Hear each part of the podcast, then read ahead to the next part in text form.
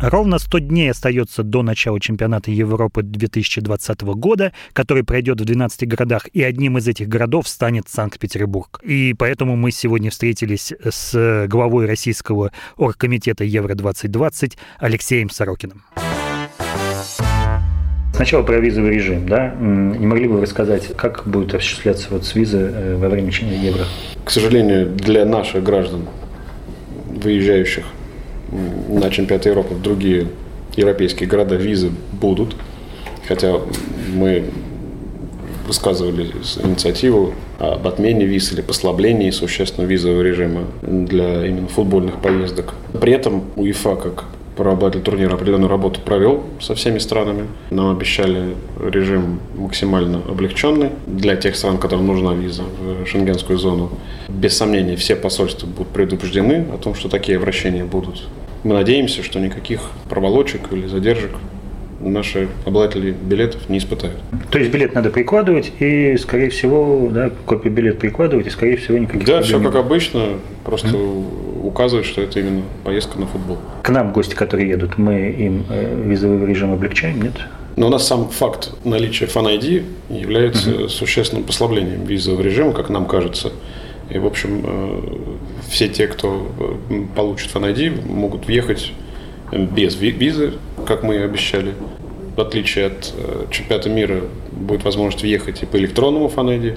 При этом практика распространения точно такая же по почте. Паспорта болельщиков – это только российская история, он не распространяется. Да. Другие страны не стали вводить эту систему, но на нее очень серьезно смотрят наши катарские коллеги применительно к чемпионату мира 2022.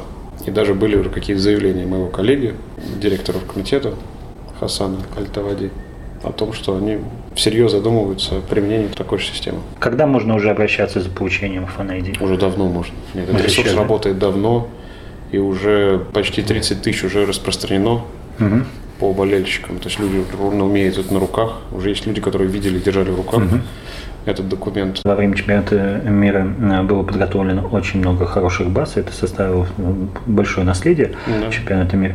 Э, сейчас вы тоже готовите базы э, для... Сейчас никаких новых мы не готовили, мы использовали те, которые уже были в нашем каталоге во время чемпионата мира.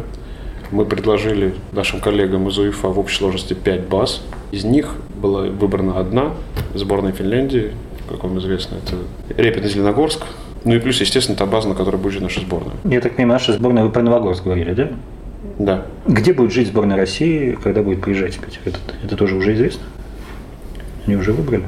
Нет, выбрать это нельзя, потому что у нас две предматчевые гостиницы, а, Кари, ага. Каринтия и Астория.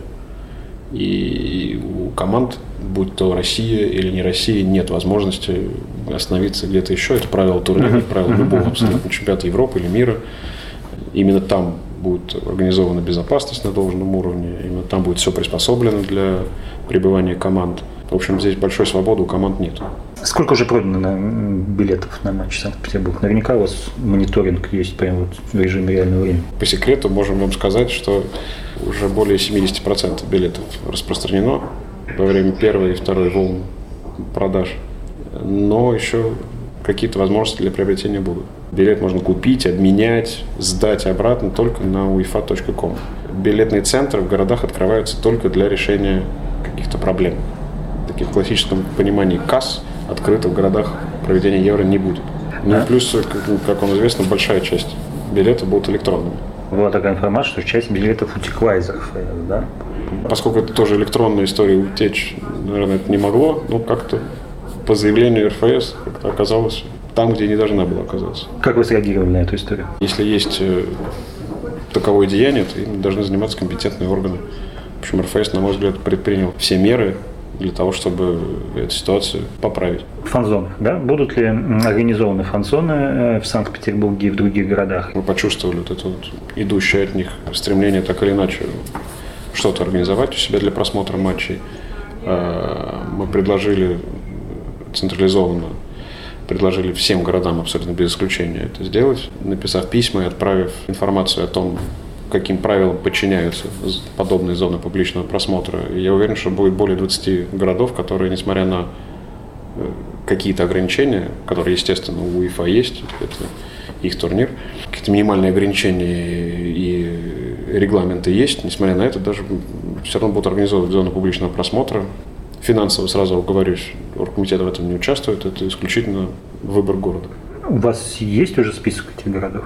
У нас список есть, но некоторые города еще окончательного решения не приняли. В Санкт-Петербурге у вас есть понимание, где будет располагаться зона? Там же, где и на чемпионате Будет мира? даже две подобные зоны. Будет деревня, футбольная деревня на Конюшной площади и зона публичного просмотра на Дворцовой площади. Дворцовая площадь, соответственно, будет работать, с- начиная с матчей плей-офф, с 1-4.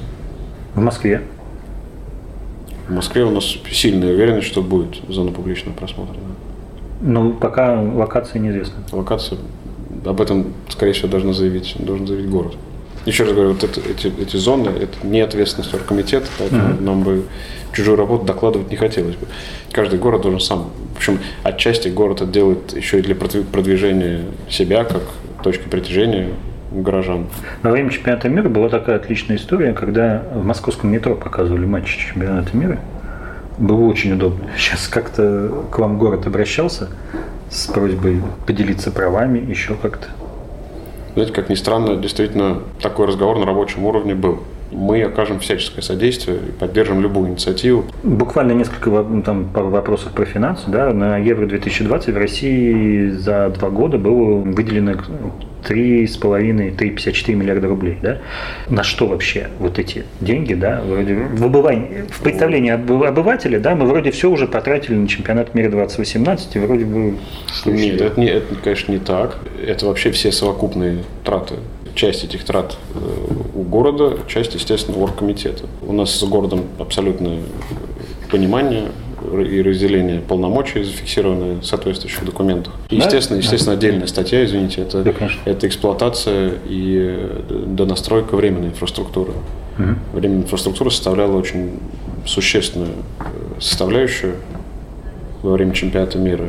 И несмотря на то, что большая часть сохранилась, это надо, во-первых, адаптировать к евро, во-вторых, привести в порядок и, естественно, содержать. Это тоже требует значительных затрат. IT-инфраструктура тоже достаточно дорогостоящая история, потому что все это идет вперед, и технологии уже сейчас отличаются от тех технологий, которые были два года назад.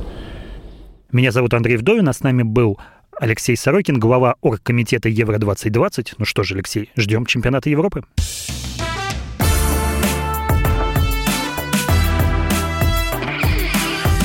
Большой спорт. Где Антонов? Где Миша? Где Антонов? Где Антонов?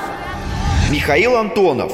Куда он делся? А я никуда не делся. Теперь каждый день с полудня до 15 часов по московскому времени я с вами, а вы со мной. Политика, экономика, мировые и региональные новости, музыка – все это в программе WhatsApp страна. Так что встречаемся в эфире.